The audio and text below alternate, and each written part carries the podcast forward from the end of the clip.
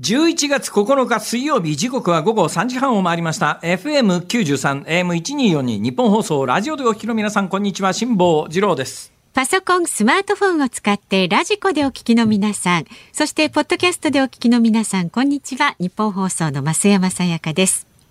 辛坊治郎ズームそこまで言うか。この番組は月曜日から木曜日まで辛坊さんが無邪気な視点で今一番気になる話題を忖度なく語るニュース解説番組です。今日水曜日ですが辛坊さん大阪からです。ちょっと今日あの関西で用がありましてですね、はい、まあ通常のようだったら当然のことながらこの番組を優先するのでございますが、ね、今日はちょっとどうしてもやっぱり避けられないようでございます。なんかネクタイ姿で。あそうなのでございます。うん、素敵ですよ、はい。えー、このネクタイはだからまあ増山さんがご覧になっている、うん、えー、スカイプのパソコン上の画面では見えないと思いますけれども、えー、青地のネクタイにですね白いものがいわゆるコモンコモンネクタイには大体あの大きく分けて2種類ありまして、はい、レジメンタルっていうあの斜めになってる線のやつと、うん、それからコモンっていうあのまあいろんな小さな模様が点々とあるようなやつと、それからまああの、水玉なんかもまあ顧問の一種っちゃ顧問の一種なんですけども、うん、えー、まあ大体レジメンタルかあの顧問かどっちかですねネクタイっていうのは、ただレジメンタルに関して言うとあの斜めの向きがですね、うん、あのアメリカ方式とそれ以外の国では違うんですねこれそれで違うんですか？はい違うんです。レジメンタルの傾きがですね、多いのは一般的に多いのがですねあの相手を見て見てるが、まあ、自分でしてる側からするとネクタイをしてる側からすると、左が上で右が下っていうネクタイが圧倒的に多いんですが逆バージョンも中にはあるんですよ。はいはいええ、まあそんなことはどうでもいいんです。あのえ本当にどうでもいいんです。はい、今日私一番気になってる話はそんなことではなくて、違うんですか？えー、今服装のこと言われたからまあ思わずそんなことを言っちゃったわけでございまして。あら失礼しました。ええいやいやあのね今日私一番気になってるのがですね。はい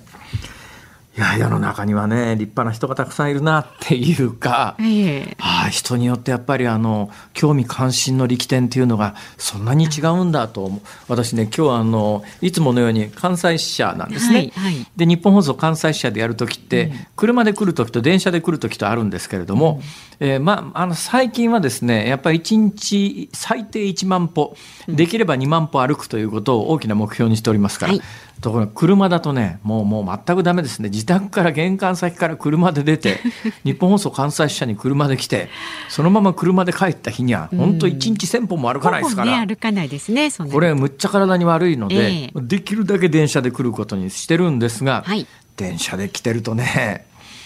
あのいろいろあ思わぬ光景にぶち当たってああ世の中の人にはいろんな人がいらっしゃるんだなとこうつくづく思ったのでございますよ。えー、というのが今日いつものルートで来たんですね。えー、いつものルートで来たら、はい、えー、とあるあの私鉄の駅と JR の駅で乗り換え駅があるんです。えーまあ、別にあの小さな声でそんなに隠しながら言う必要はないんですが大阪京橋駅っていうのがありまして、はい、この京橋駅っていうのはややこしくて東京にも京橋っていうところがあるんですね。京橋郵便局っていう郵便局がありますが、うん。あの京都の京に橋を書いて京橋、はい、で大阪の京橋というのはターミナル駅なんですよこれが。えー、京阪電車とですね、うん、JR がこう交差してて、環状線と私鉄が、まあ、交わってるんでものすごくたくさんの乗降客が多くて、まあ、イメージで言うとですね、まあ、近くにあのテレビ局があるような理由もあってですね、えー、東京で街頭インタビュー中と新橋圧倒的に多いんですよ。多いですね。新橋の記者の広場って言ってあそこあの、うん、大きな蒸気機関車がドーンと置いてありますよね。はい、まああの電車列車汽車の発祥の地かなんか鉄日本鉄道の発祥の地かなんか。そうですそうですでで新橋あそこなんかねサラリーマンの聖地みたいなところがあって、うん、テレビ局が街頭インタビューをすると必ず新橋駅前で酔っ払いのおっさんが出てきて「うん全然岸田政権は」みたいな そういうのありますよね。ありますあります。これに匹敵するのが大阪の京橋というところで。そういうイメージですね。そうだ。あれだね、橋本やボケみたいなことを。そう言ってるかどうかわかりませんけどね。まあまあ、そういうイメージのところが あるのでございます。えーはい、で今日乗り換えのためにそこはどうしても通過しなきゃいけないんで、はい、えー、京阪電車から JR に乗り換えるところのコンコースっていうか、まあ、ちょっと外へ完全に外へ出るんですね。でその外出たところを歩いていたら、はい30前ぐらいかな、まあ、今マスクしてらっしゃいますからなかなか推定年齢わかんないんだけど、うん、おそらく30前後ではなかろうかと思います、まあ、上の方の人は40前後かもしれません、うん、下の方の人は20歳前後かもしれないんですが67人の女性たちがビラ配りをしてるんですよ。はいはい、でここ結構ねいろんなの選挙が近づくといろんな政党の皆さんが、うん、えー、まあ、ビラ配りとか政治運動をやってらっしゃるする、えー、まあ、そういうところで有名なんですけども私ねそういうことをやってらっしゃる方々を見るとまあすすっと近寄っていって何してんのかなと必ずあのビラでもタダでもらってですね 裏が白ければあのメモに使おうかと思う、ね、ところが最近世知辛いですね。新聞の折り込み広告にしても街で配られてるビラにしても裏が白っていうのがなかなかないんですよ。です。いたずら書きできない。ほとんど両面印刷になってますからその切ってメモ紙に使うって本当世の中せこいんだよって思うんだけどよ。く考えてみたらどっちがせこいんだって話だけど そうなんですよ、そこでビラ配ってると大体近寄っていってですね、まあ、大体政治的な主張を掲げるビラが多いんですけど、えー、ああいろんな政治的主張をする人がいるんだなと。やっぱり日本は多様性に富んでていいなと。こう思いながら、その場所を今日歩いていたら、はい、今日また何やってんのかなと思って近寄って行ったんですよ。そしたらですねいやこれまあシャレにならないんですけど数年前に自殺された有名な芸能人の方が、自殺ではなくて、えー、他殺だとその人たちの主張によると。で警察が自殺として扱ってるのはおかしいと、うん、だからあれは自殺ではなくて他殺なので、えー、しっかり警察として殺人事件として捜査してほしいというそういう趣旨の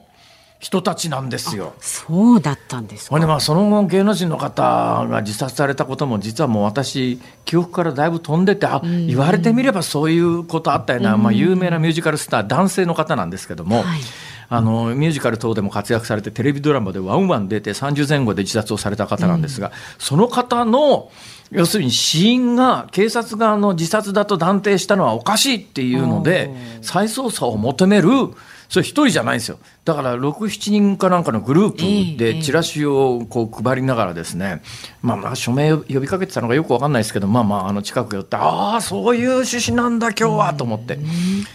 世の中いろんな方がいらっしゃるんだなとね。ね。もう街歩いてると今日は痛感いたしましたが。それぞれね思うこと訴えたいことね別々ですもんね。で今日大阪もね。すげえいい天気なんです、はいはい、今。で気温は20度ぐらいでですねもう本当に過ごしやすいですね。湿度も50%切っておりまして。なるほど。風も秒速2メートルぐらいですからもう天気としては最高ですね、はい。はい、東京もそうだったでしょ？昨日どうですか、ね、月食見られました？いいお天気でね昨晩見ましたよ辛坊さんに言われたからもう帰り道もうね月食もいろんな時間に起きるんですが、うん、昨日日本から月食というのがもう絶好のタイミングですよ、夕方、はいはいまあ、あの夜遅くまで残業しなきゃいけない皆さんは申し訳ないけれども、はい、まあ定時からちょっと遅れぐらい1時2時間残業をして帰れるぐらいの皆さんは、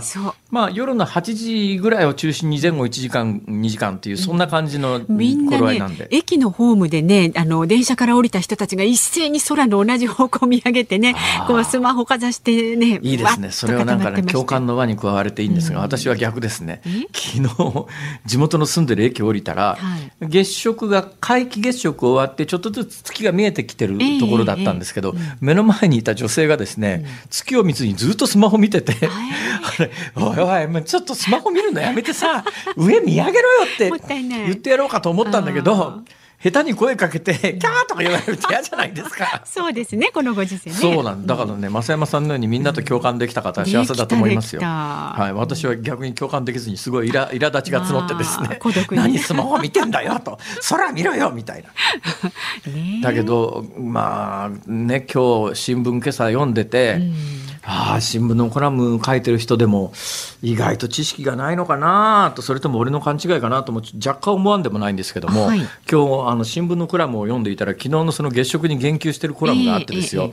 えー、えー、前回あのいわゆるその月食、まあ、月が地球の影に隠れるのと、はい、惑星食って言って月の影に惑星水金地下木土天海、はい、まああの地地地はないですね。地球はないですが、まあ、あの他の惑星が、で昨日は水金地下木土天の天天王星が、えー、ちょうど月食の最中に、うんあの月の影に入るということで、はいはい、今日あたりのあの新聞見てたら月のところになんかプチッポチッと点みたいな小さな天王星の写真を載っけてるところがあったんですが今日某新聞のコラムを読んでいたらですよ、はい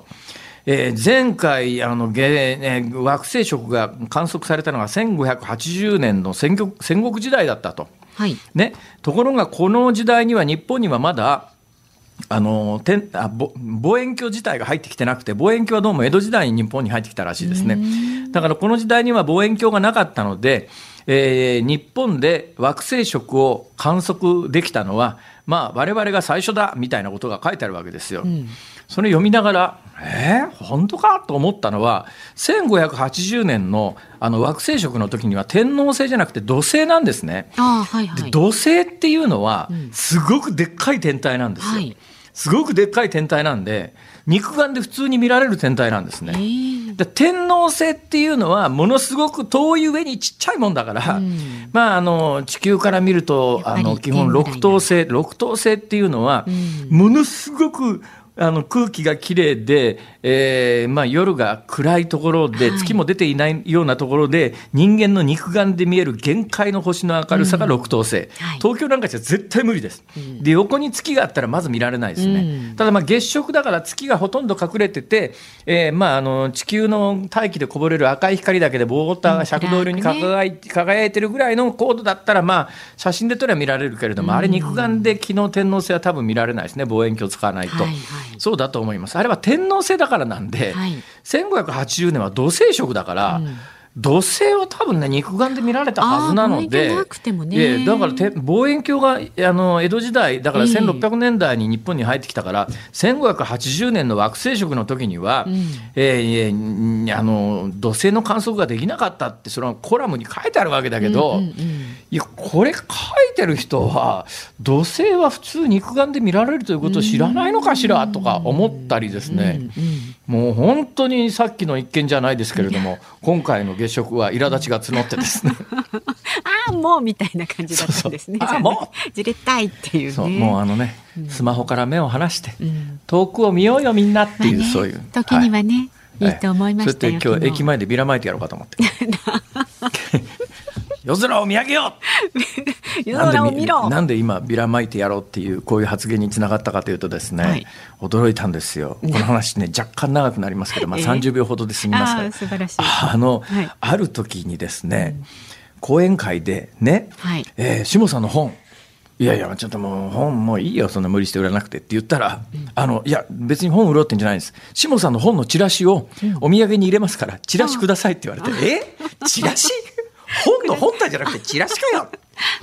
ほいででところがですねあの風のことには風に問えのはい、あのチラシなんか作ってないわけですよ。いやごめんチラシないわって言ってところがですね構成作家のダビちゃんが調べてくれたら今なんか6,000円か7,000円ぐらいで、はい、1,000枚ぐらいあっという間に1日でできるんだってチラシが。そうなんですか。便利。作りましたよ風のことは。風に問えのチラシを1,000枚。かけて。そう。であの講演会にいらっしゃる方にですね、えーチラシを1枚ずつ。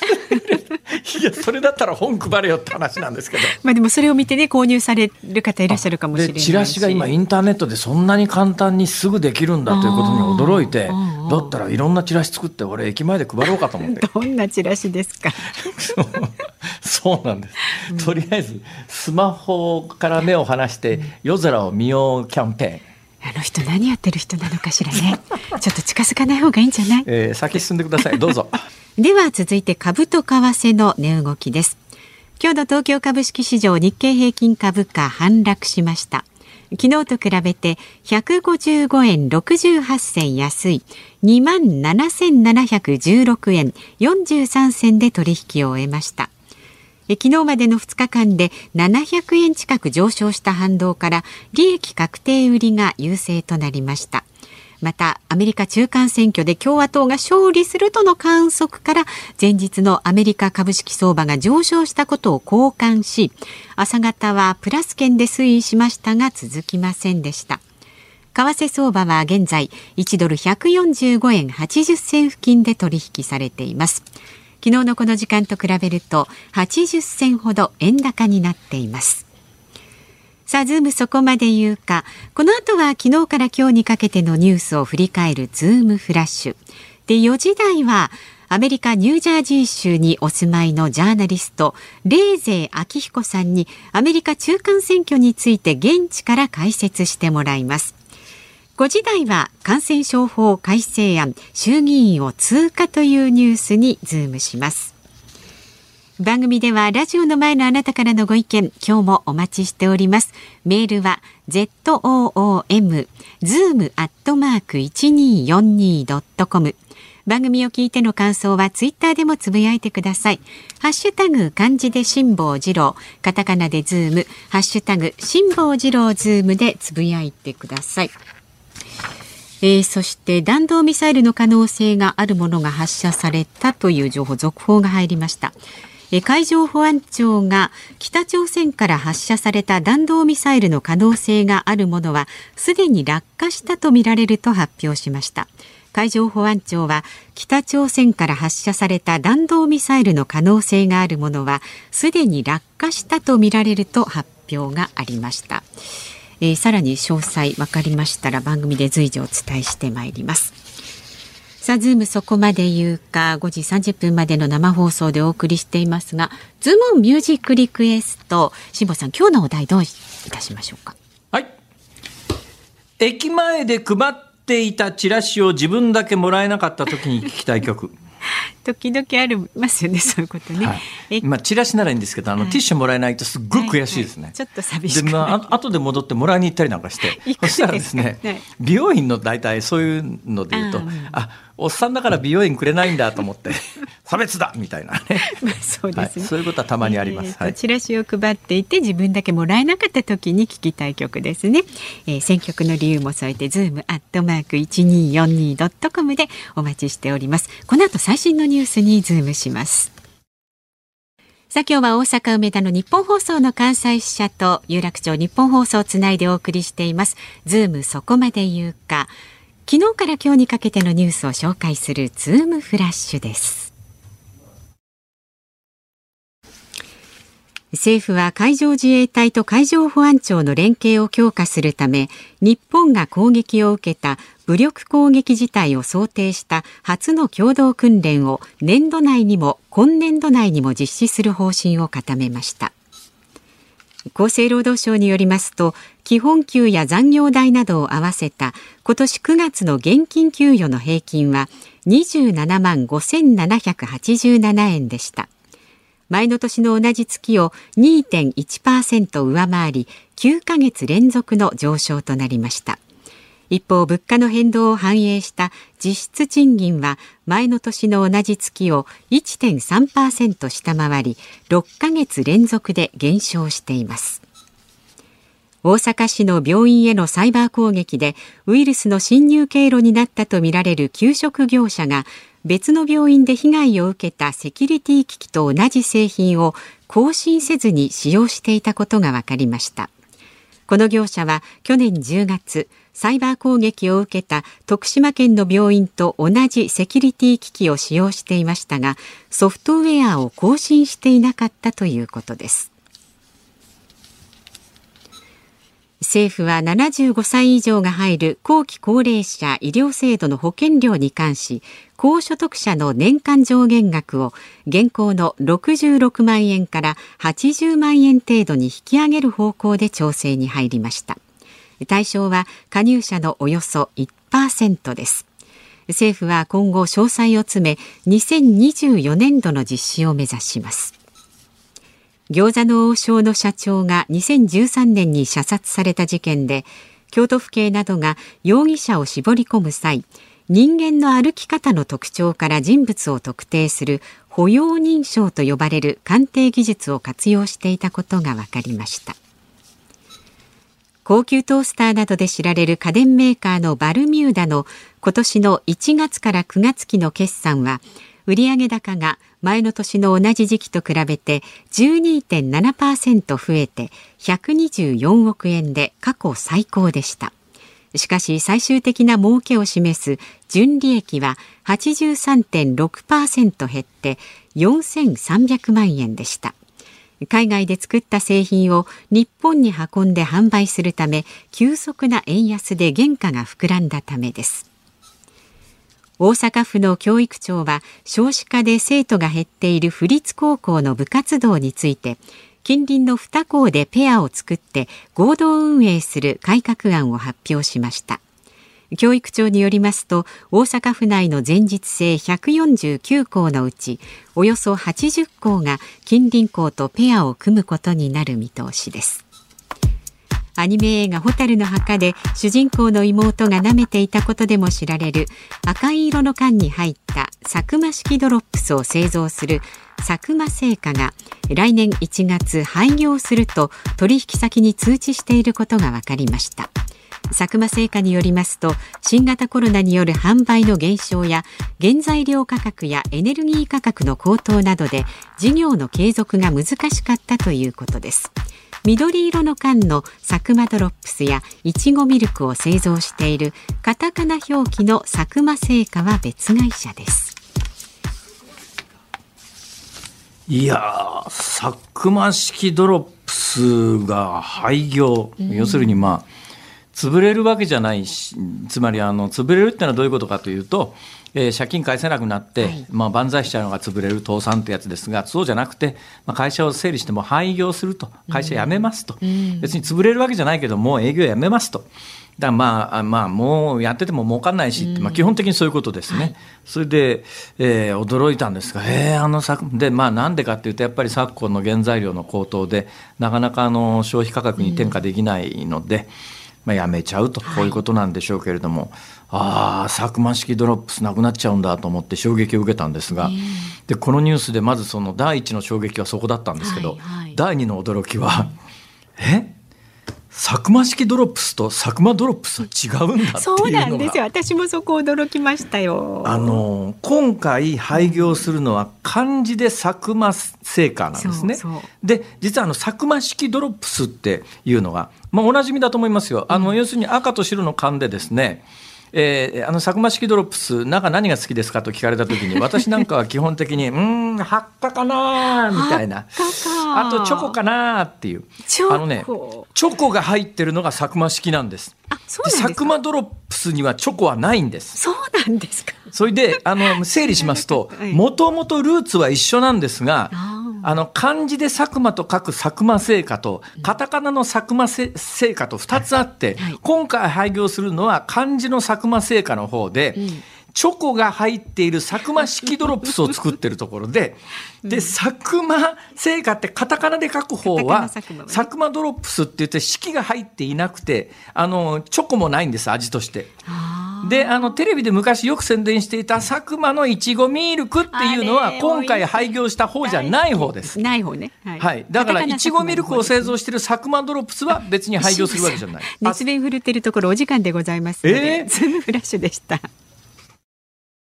11月9日水曜日時刻は午後4時4分になりました大阪梅田のニッポン放送関西支社から辛坊治郎と東京有楽町ニッポン放送第三スタジオから増山さやかでお送りしています。さあズームそこまで言うかご意見いただいているんですがはいはい。佐久間ドロップスにつきましてですねほうほう。発火辛坊さん好きだったっておっしゃってたハッカですが、意見が割れておりましてさくらさんハッカは残してたなっていう方と、スーパーフーさんわいもハッカ好きだったっていう人とそうなんですあのハッカだけね他はなんとなくね、半透明っぽいんですがハッカだけ明らかに、真っ白で、透明感がないんですね、だから私ねあの佐久間式ドロップスの缶の中からハッカだけ選び出して、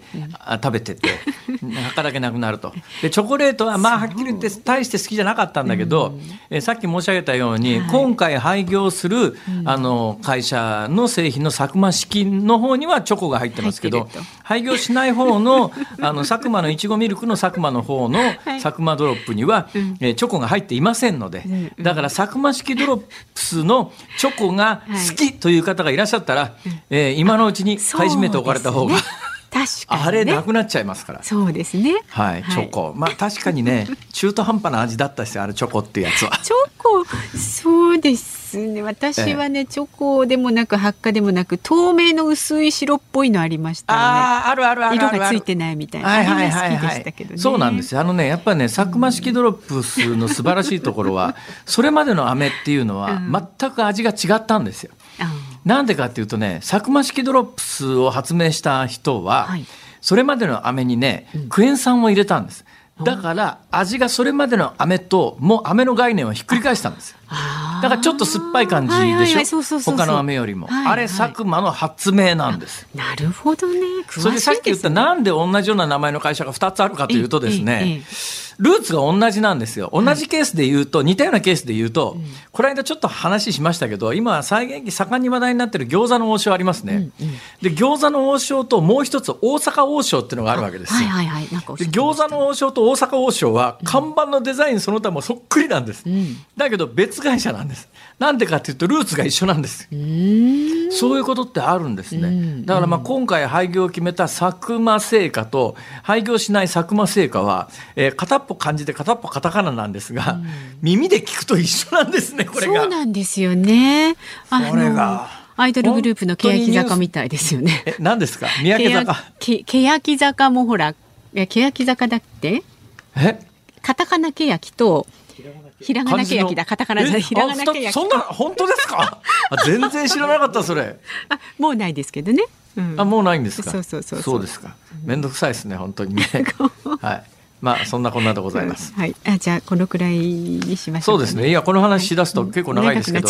ね、えどのドロップドロップの味が好きですか？とかね。うん、まあこれ話尽きないですよね。それぞれね。はい、もうじゃあやめときます。はい。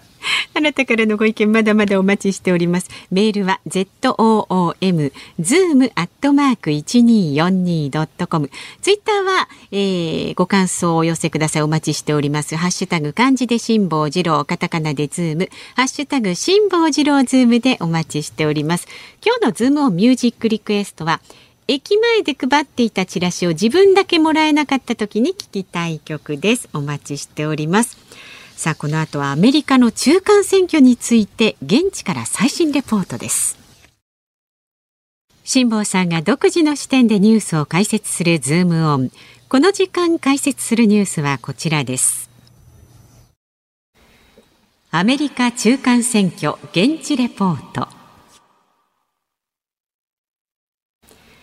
アメリカの中間選挙は日本時間昨夜から投票が行われ、多くの州では日本時間今日午前中に締め切られ、開票作業が行われています。与党民主党が議会の上院下院で主導権を維持できるのか。この時間はアメリカのニュージャージー州にお住まい、作家でジャーナリストのレイゼー明彦さんに現地からレポートをしていただきます。レーゼさんよろしくお願いします。よろしくお願いいたします。いや、今どちらですか、ニュージャージーですか？あ、ニュージャージーです。はい、はい。ニュージャージー、アメリカ東部ですね、ニューヨーク州の隣ですね。えー、そうです、そうです。何時ですか？まだ2時10分で、もうみんなだからニュース好きな人はまだ夜更かして見てるんですね、今ね。え、2時10分っていうのは、11月9日水曜日午前2時ってことですか？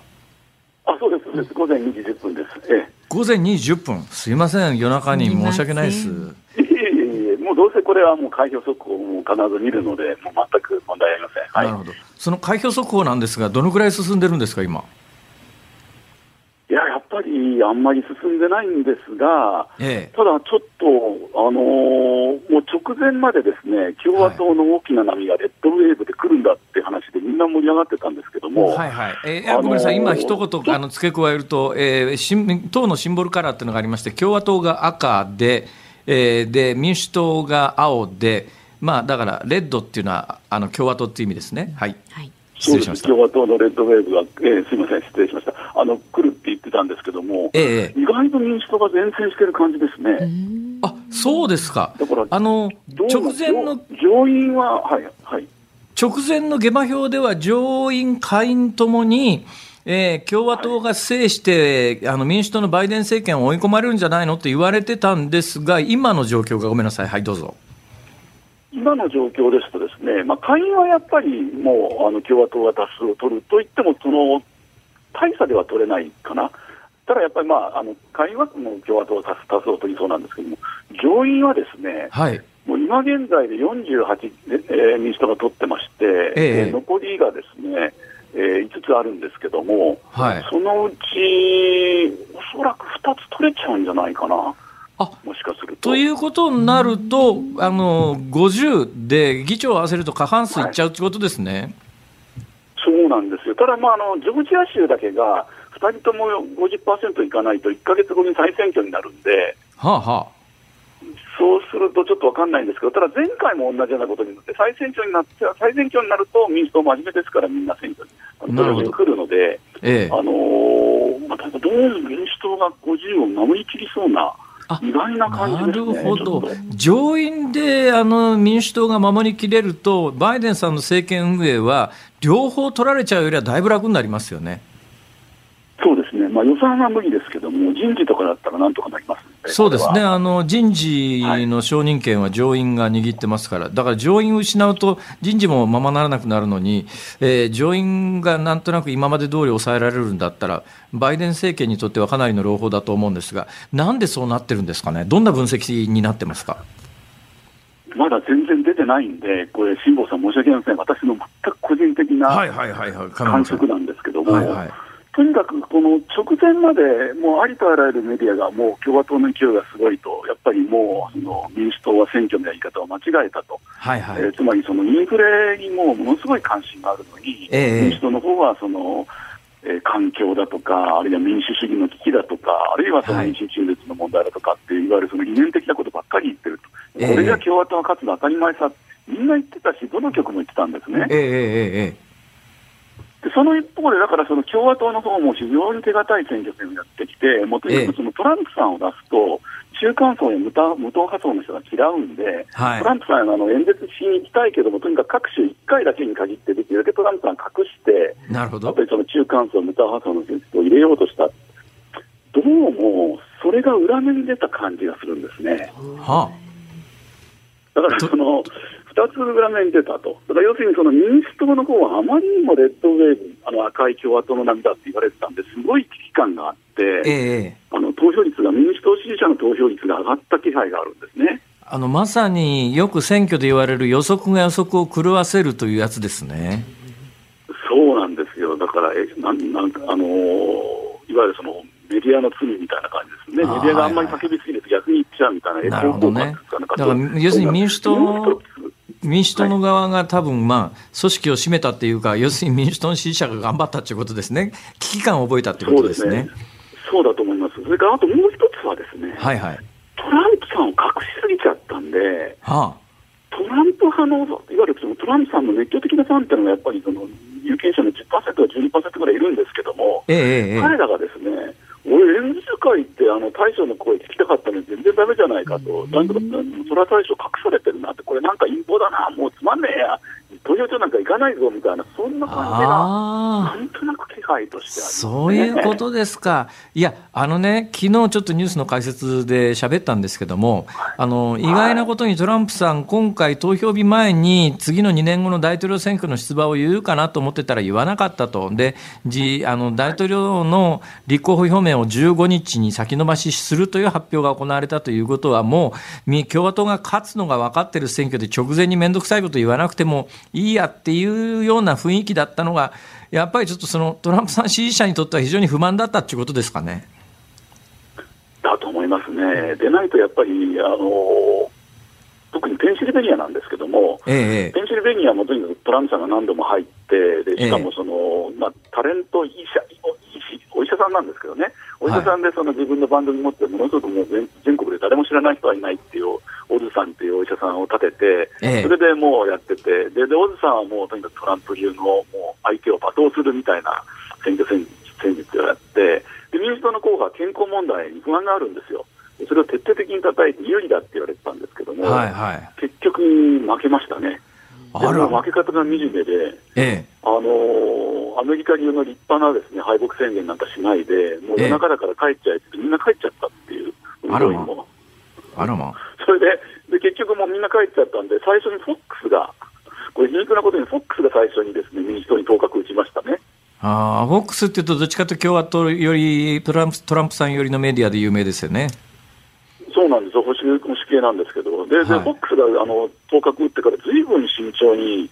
CNN がデータなんか見てて、なんか10分ぐらい経ってから CNN が当確打ちました、ね、そしたら今度は民主党の方が勝利宣言したっていう、なんか変な形になっちゃいましたね。ペンシルベニア州っていうと、まあ、あのワシントン、首都ワシントンやニューヨークに近くて、あのなんさてあのフィラデルフィアというアメリカ建国のえー、歴史的な都市がある、まあ、いわゆるアメリカの一つのシンボルみたいなところなんで、そこでやっぱり共和党負けるっていうのは、今回、非常に大きかったっていうことですか？そうですね、あのペンシルベニアの辛坊さんおっしゃるように、ですねペンシあのフィラデルフィアなんかはあの大都市で、しかも民主主義のなんか原点だみたいな誇りがあるんで、結構、えー、あの民主党が強いんですよ。はい、山の中入ると、これ、でかい州でですね、えー、もうほとんど北海道ぐらいのあの横のサイズがある州なんで、はい、ま、山の中入っていくと、ですねやっぱり、あのー、東北部なんですけども、ほとんど南部と同じような気質ですごく保守的なんですね、はい、なるほど。ですから毎回どっちが取るかで争いになるんですけど、なるほどなるほど。そういうことで。を取りましたね。そうか、ペンシルベニアってそういえばそうですね、あの自由のリバティベル、自由の鐘のあるフィラフィラデルフィアもペンシルベニアだし、あの非常に宗教保守派、キリスト教の保守派のアーミッシュの皆さんが住んでるのもペンシルベニアだし、そういう意味では、非常に特徴的な州ではありますね、ここね。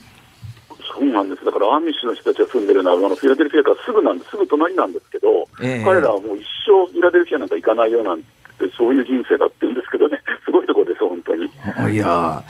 いや、でも、どうですか、そのアメリカにずっと冷泉さん住んでらっしゃって、あのね、これ前、レーゼーさん何回もお出になってるんで、その時に聞いた記憶はないんで、でもいっぺん聞いてみたいなと思っていたことがあって、もしかするとこれを聞くと本人は嫌がるのかもしれないと思ってやめてたんですけど、答えなくてもいいですけど、一応聞きますが、レーゼーさん、レーゼーさんの名字は冷たいに泉って書きますけど、私何も知らずに聞くんですが、あの日本を代表する貴族のレーゼーさんですか？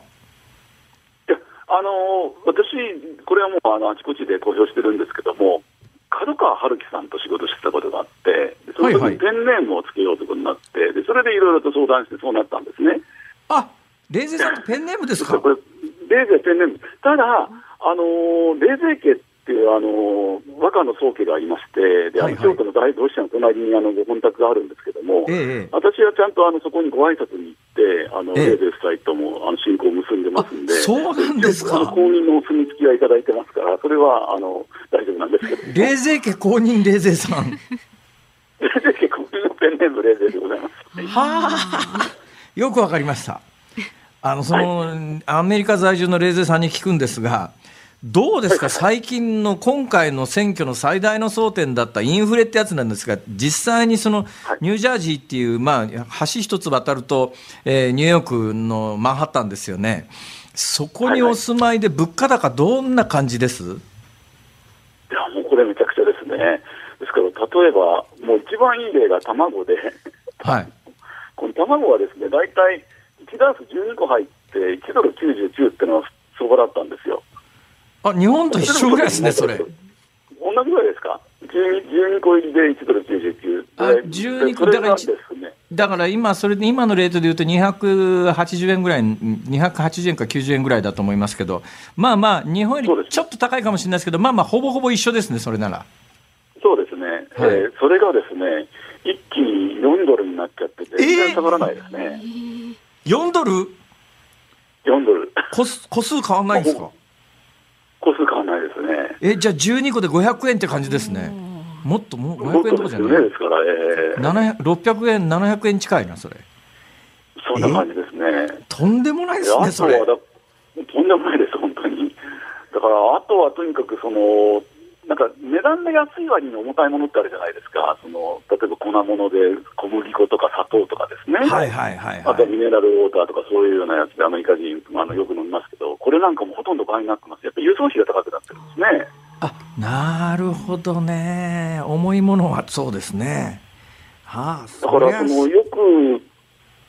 この物価の指数がですね7%とか8%あの前年比で上がってるとかって言ってますけど、ええ、やっぱりその食料品の代わりにスーパーに行った時に感じで言うと冗談じゃないよと3割、4割上がってるもっとかなみたいな感じですよね。あいや、なんかね、日本の状況にも似てきましたね、日本も物価統計、今ね、この3か月連続で3%台なんですよ。はいでまあ、3か月連続で3%台の物価上昇が確かにあの、まあ、おお上がってるっちゃ上がってるんですが、まあ、欧米に比べりゃ上がってないよねっていう一般的な統計の統計上の数字なんですけど実際にスーパー等行って買い物するとやっぱり1割2割は上がってる感覚ですからそれに似てるのかもしれないですね。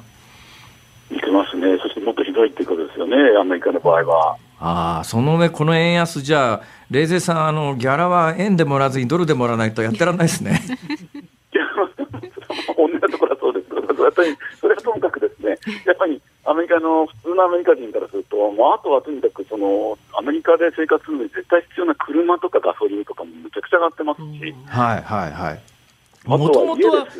もともと今回の選挙って、その、あの、まあ、あの、要するに最高裁が、あの、今までアメリカでなんとなく認められてきたっていうか、まあ、法的に認められてきたのか、私もその辺そんなに詳しいわけじゃないんですが、まあ、中絶が、あの今の最高裁がだめって言って、その中絶の是非みたいなことが大きな選挙テーマになるんじゃないのかって半年ぐらい前は言われてたんですが、まあ、直近はもう完全にインフレ争点で、そのインフレ争点になると、やっぱりバイデン政権のせいでこうなったんじゃないのかっていうんで、相当逆風が吹くっていう話もあったんですが、そのあたりど、どんな作用だったんですかね、これ？いやだからものすごい勢いで吹いてたはずなんですね、吹いてたはずなんですけども、先ほど申し上げたように、最後のところで、民主党の方が危機感があって投票率が上がった。でトランプ派の人たちがなんかつまんないやいかなかった。これもちろん全く私の個人的な感触ですけどね、えー、どうもそういうようなことが起きたんではないかなという感じがしますね。そうなで、まあ、今、あの、開票速報で午前、まあ、そちらの時間が2時、まもなくあ2時半だと、午前2時半ぐらいになると思いますけれども、今の流れで選挙結果が確定したとして、あと、バイデン政権2年間、まずどうなるか、えー、そしてその2年後の大統領選挙どうなるか、まあ、このあたり教えてください。まずですね、バイデン政権、やっぱりとにかく鍵を取られてしまうとものすごく痛いので、やっぱりもう本当にその政権運営っていうのは、まあ、あっちへ行ったり、こっちへ行ったり大変になると思うんですね。でやっぱり同時にですね中間選挙終わると、もうその大統領選挙に向けてもう待ったなしになりますから、バイデンさんどうするのっていうことになるわけですけど、これもちょっと分かんないんですけど、やっぱりとりあえず4年は全部大統領やるけど、次は出ないってことをどっかで言わされるのか、えー、それともそれをあくまで言わないなけども、現職大統領がいるのに、どんどんどんどん挑戦者が現れて、なし崩し的に予備選になり、予備選が激しくなっていく中でも体力的に持たないって辞退するのか、ちょっと分かりません。そんなシナリオを考えてますけども。トランプさんはどうどうなりそうですかね？もう彼は出るでしょうね、やっぱり。とにかくそのトランプさんに続いてあのフロリダのディサント知事がですねすごく人気が出てまして、ええ、で今回もですねあのフロリダの知事選挙をもう圧勝してきてるんでで彼はあのものすごくその右派のポピュリズム的なその政治もやるんですが能力的に非常に高い人なんで待望論があるんですね。えでこれに対してそのトランプさんは割とこう自分の弟子みたいに思っててなんか可愛がってた感じがあるんですけど突然今週先週末ぐらいからデサンティス知事に対してものすごい悪口を言い始めてあお前もし立候補したらあのひどいことになるぞこの野郎とかそういうようなことを言ってるんですね。だからわからないです。だから、もしもこれトランプさんをうまく隠しをして、トランプさんを隠したまま共和党が圧勝すると、なんかやっぱりもうトランプさんも過去の人かなみたいな感じになったんですが、どうも、ええ、もしもトランプさんがあんまり演説しなかったんで負けたってことになると、やっぱり俺様がいないとだめだぞみたいな形で、ものすごい勢い出てくると、どうなるのかな、私は個人的には泥仕合になって、え、共和党の方も中がもうその激しい予備選になって、トランプ批判が出て、トランプさんはそれに対して戦っていくみたいな中で、えー、まとまるっていうのを期待してるんですけども、分かりません、もしそのトランプさんに怯えて、ディサンティスさんがですね辞退しちゃったりして、本当にトランプさんがスーッとですね候補になっちゃったりすると、またなんかズブズブになってしまう危険がありますよね。で2年後の大統領選挙でトランプさんがもう一度大統領になる可能性は何割ぐらいだと見ますこれは私は低いと思ってるんです。っていうのはですね、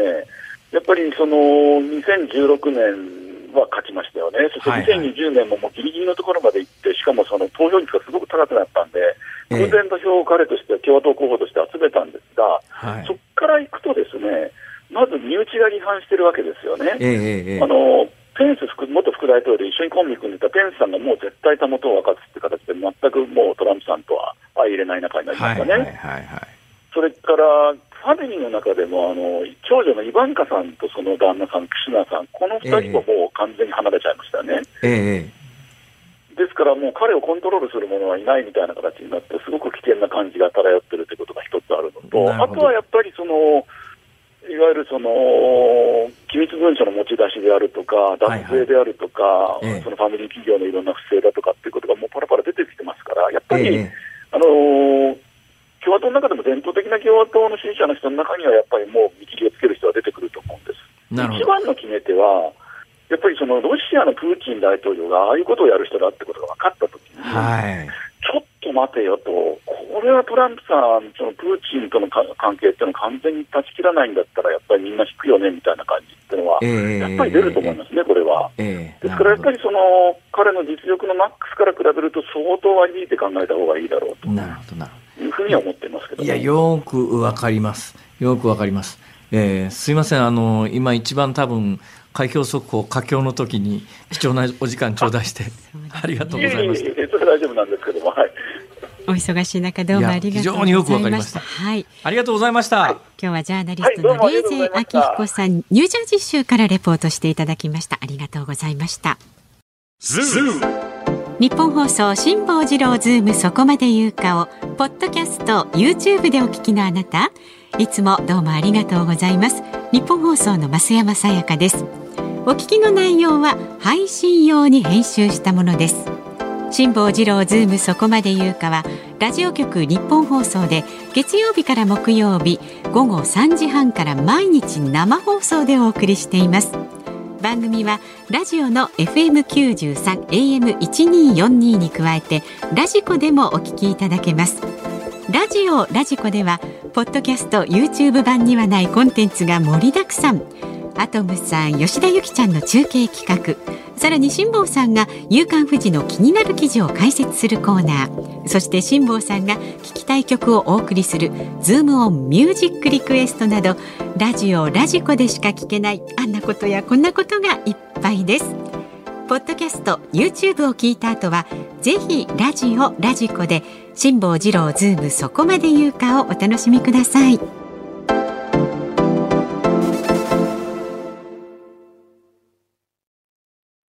11月9日水曜日時刻は午後5時を回りました。辛坊治郎です。ニッポン放送の増山さやかです。さあ5時を過ぎました。ズームオンミュージックリクエストをご紹介していきます。今日のお題は駅前で配っていたチラシを自分だけもらえなかった時に聞きたい曲です。たくさんいただいています。ありがとうございます。大阪府堺市から書道は2段お腹は3段さん。女性の方ですね。えつい先日ポケットティッシュを配るスタッフさんからポケットティッシュを受け取れず松任谷由実さんのリフレインが叫んでるが頭の中をぐるぐると回っていました。花粉症の時期はあの配られているティッシュが重宝しますということでリクエストねリフレインが叫んでる、はい。はい、あ毎日楽しくて分かりやすい放送ありがとうございます。そこまで言うかのおかげでコロナ禍をどれだけ冷静に過ごせているか本当助かってますってね。そうやってあります。ありがとうございます。えそして千葉県千葉市の号外が欲しいおばあよりって56歳女性ですね。リクエストは牧原紀之さんのどんな時もお願いします。私は新聞の号外をもらえなかった時すごく悲しかったです。例えば芸能人の結婚有名人の事件天皇陛下当時皇太子殿下の、えー、雅子さまとのご成婚愛子さまお誕生もらえた記事の号外は元号の変わる平成令和の記事ですと。なかなか号外もね号外、まあ、タイミングによりますよね、うん、だっていつどこで配るか事前に告知ないですもんねあれ。だったら号外の意味がないわけで。だから号外なんですからね。あと足立区のラジオネームとしひこさん41歳はピラを配っていて自分だけもらえなかった時に聞きたい曲は人とようさんもらい泣きでお願いします。泣くことはないです。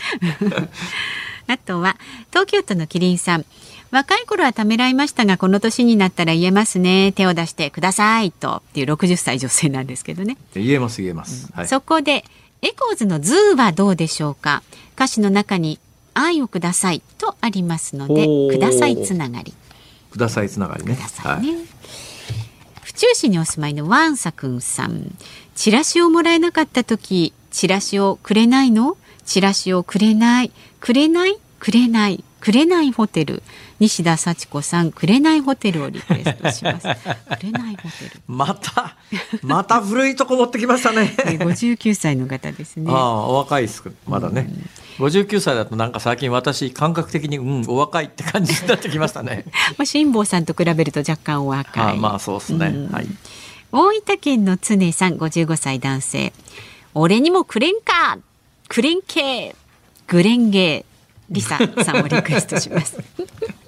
鬼滅の刃の主題からね。はい、皆さんいろいろ考えていただいてありがとうございます。そして横浜市にお住まい63歳の男性ラジオネーム即65ノットさん。あ、時速65ノットさんだ。無視をされたということからビートルズでノーウェアマンリクエストします。邦題がね、一人ぼっちのあいつですから。はい。はい、まあ名曲ですね、うん、はい。こんな感じでわかりました。でしょうか？本日のズームオンミュージックリクエスト、マッキーどんな時も。あ、どんな時もね。はい、はい、エンディングでお送りいたしますので、楽しみにお待ちになってください。さあ、明日木曜日になりますけれども、ズーム、飯田アナウンサー登場ですので、辛坊さん、そして飯田さんへの質問お待ちしております。メールは zoom、zoom アットマーク 1242.com で、メッセージのね、応募フォ応募フォームも便利ですので、詳しいことは番組のホームページチェックしてください。あなたからのご意見をお待ちしております。辛坊さんが独自の視点でニュースを解説するズームオン。今日最後に特集するニュースはこちらです。感染症法改正案衆議院を通過。新たな感染症が蔓延した時に病床確保などを大病院に義務付ける感染症法などの改正案は昨日衆議院本会議で与党と立憲民主党日本維新の会国民民主党などの賛成多数で可決しました。参議院に送られ今の国会で成立する見通しです。また改正案の付則では新型コロナの感染症法上の分類について濃厚接触者の待機などが必要となる現在の2類相当からの見直しを政府に求めました。まあ、感染症法の改正案、まあ、改正案っていうか衆議院通過しましたんで、まあ、改正されるでしょう。この改正の方向性自体はね別に特にあの何かが問題だとかって当然やらなきゃいけないことをやってるだけの話ですが、うんはい、やっぱり喫緊の課題として今のコロナの扱いどうするんだということを本当に政権は正面から向き合わなきゃいけないのに全くやる気がないですね。はい、というのがですね私大体こう東京都のコロナの感染者数って毎日こう数字を見てるわけですが、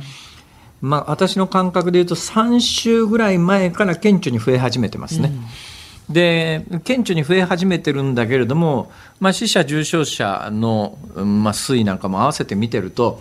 えー、多分3週間ぐらい前から、まあ、オミクロンの新しい派生型みたいなものの感染が広がってるんだろうなっていう感覚があって、はい、これね感染者数はどんどん増えていくと思いますよ。だけどその時に一番やっぱり焦点はあの数字上の感染者はどんどん増えていくんだけど、うん、その時に今までみたいな大騒動をまた繰り返すのかっていうところにやっぱり政治的な決着つけなきゃいけない時が来てるんですよ。はい、まあ、例えば典型的な例で言うとイギリスなんかはもう今年の初めだからもう日本より10ヶ月ぐらい前ですね、うん、今年の初めぐらいからあの治療が必要な人以外治療治療が必要な人以外はもう PCR 検査をして感染であるしてるかどうかっていうのをあぶり出すのをやめようと。もうそういう病気じゃなくなってるだろう、今は。っていう、だから治療が必要な人は検査して、治療で感染しているということが確定したら、それに応じて適切に治療したらいいけれども、全く症状も出てない人を検査して、えー、感染者として数字を出すようなこともやめようということで、全世界はそっちに舵舵を切ってます。で、未だに、あの PCR 検査して、えー、とにかくあの感染者数自体を完全に抑え込まなきゃいけない、ゼロにしなきゃいけないみたいなことをやってるのは、大きな国では中国ぐらいしかないわけで、それ以外の大半の国はもう普通の病気として扱っていこうよと、治療が必要な人に、えー、検査をして治療をしっかりしていくので、全くあの症状も出ていない人をあの検査することによって感染者あぶり出して、今日の感染者数何人みたいな、バカバカしい騒動はやめようということでほとんどの国は舵を切ってるのに日本は今の,、まあ、あの対応を見てると、えー、どうも連日のマスコミの発表の仕方などを見ているとなんだか結局2年前と全く同じことをやろうとしてるんじゃないのと。そうすると今後あの感染者 PCR 検査でねこういうの数字が増えてくると必ずあのえー、検査場もあの客商売になってますから、えー、呼び込みして客増やすみたいなことをすると、それは検査すりゃどんどん出てくるという状況になりますよ。その見かけの数字が私の見立てで言うと来週東京都の感染者今日はあの9000人超えてますけども、はい来週もう一桁上がるだろうと思いますね。一桁上がると、社会的な騒動がまた始まって、あの大騒動をやらかすのかと、そんなことして誰が得するんだって、多分得する人がいるんだろうなっていう今構造になっちゃってるわけです。そこが問題なんですね。誰も得しなきゃそんなことしないんだけども、そうやって騒ぐことによって得する人がいる状況がこの2年間コロナに関して作り上げられて、えー、やっぱりねその目の前にあるまあまあ、新たにできた既得権益みたいなものを守るという当然あの心理状態にみんな入っていきますから、でマスコミの大騒ぎとともにまた同じことするのかよと。そうなってる最大の理由はやっぱりこれあの感染症法上の二類相当という非常に特殊な扱いになっているので、はい、えー、あの場合によったらエボラ出血熱よりも厳しい対応をしなきゃいけない。でそれの、うんあの副反応というか問題点というのはだいぶ浮き彫りになってきてつい先だってもこの番組でもお伝えしましたけれども、はい、京都で、えー、出産直前にあの検査して陽性が出ちゃった妊婦さんが、えー、たらい回しになった挙句予定していた産院で出産させてもらえずになおかつ受け入れ先も見つからずに、救急車の中であの産んじゃいましたっていう、まあ、これは母子ともに健康だったからよかったんだけれども、ね、一歩一歩間違いをあの取り返しつかないことになってますよ。でこれはまあ私の身内の話もこの間しましたけれども、うん、私の、えーまあ、身近な人間がですね、はい、えー、公園で転んで、まあ、病院に運ばれて、まあ、対応が良くてね最初の病院でこれはもしかすると脳出血の疑いがあるからって言ってすぐにやっぱり専門病院が見つかってそこに運んだんだけれども。えーえー、最初の迎えてくれた看護師さんがですね、えー、運んだその私の知り合いが、えー、親しい人間があのはちょっと発熱してると、うん、ちょっと発熱してると38度ということが分かった瞬間にですね、うん、ちょっと待ってくださいっつって発熱外来に回されてそれまで普通の対応をしていた看護師さんが全身防護服で現れて、うん、いやあんたその前まで普通だったのに、今そこで全身防護服に着替えることにどんな意味があるんだって話なんだけど。あのそういうマニュアルになってるんですよ。それでまず、えあの入院する検査するにしても入院する前に感染してるかどうかの判定をして、感染してたら入院させてもらえない、受け入れのそのコロナの重症病床に運ばれる、コロナ病棟に運ばれると普通の病棟に入院してもらえないそんなことしてりゃどんどん治療が遅れて命に関わるよというようなことが、むしろやっぱり現行制度の運用によって、助からない命とか、えー、後遺症出ちゃうケースとかっていうのが、あの私の身近にもありましたし、まあ、一部報道も始まってます、そんな状況の中で、やっぱりちょっとオミクロンのコロナに関して、今、重症化、その他の状況を見ながら、適切に対応するというところに世界は舵切ってるのに、日本、全く切れずにいて、また同じ騒動、これ、感染者が来週以降増えてきて、えー、あの東京都の感染者がゼロ1個増えたら、あの騒動をまたやるつもりかと。だ私はね本当にねまあその対応に関して言うと怒りを覚えてますから、まあ、これはあの今日法律の改正案が衆議院通過したことに関して言うとやっぱね今回のコロナで明らかになったのがあの病床逼迫してます病床逼迫してますと大騒ぎするんだけれどもなんで病床逼迫してますかって騒ぐかというとその非常に2類相当の重大な感染症として受け入れられる病床数というのがものすごく限定されてて、病院がまあ実質受け入れ拒否みたいなことをしてるから病床が逼迫してるだけの話で実は病床いっぱい余ってんだけどコロナ用の重症病床だけありませんっていうそのそういう状況を解消するためには必要な法律なんだけどもやっぱり今起きていることに対処するということも同時にやってもらわないと、この混乱どこまで続けるつもりなんだ現政権はと、はい、私は思います。はい、ズームオンでした。ズームオンミュージックリクエストをお送りしているのは千葉県千葉市号外が欲しいおばあさんからおばあさんから、えー、リクエストいただきました。牧原紀之どんな時も。はい。改めて聞くと名曲ですね、うん、これは。そうですね。やっぱ口ずさんじゃいますよね。えー、本当にね。いや、冒頭お話ししたようにですね、えー、まあ、あの、今日駅前で、うん、えー、あの、何年か前に亡くなったですね、有名男性俳優の、多分ファンの方だと思いますけれども、いや、自殺じゃないんだと、えー、原因をちゃんとあの調べてほしいっていうのを、うんうん亡くなってからもう数年経ってもその情熱傾けてらっしゃるっていうのはなんかねすごいあなんか、なんか、単純にね、うん、ああ、じゃあ自分のことじゃないのにそんだけ一生懸命頑張ってらっしゃる方々を見てね、ああ、はいはい、尊いなと思いますね、私は本当に。そうですか。はい。んなんか、あ一生懸命やってらっしゃるんだなっていうのはね、うん、えー、そう思いました。はい。えーえーまあ、それだけのことでございますが それでね私が突然えチラシを発注してとか、ね、よしこれを機に何かチラシを作ってばらまいてやろうと。自分が行動するには至らないと。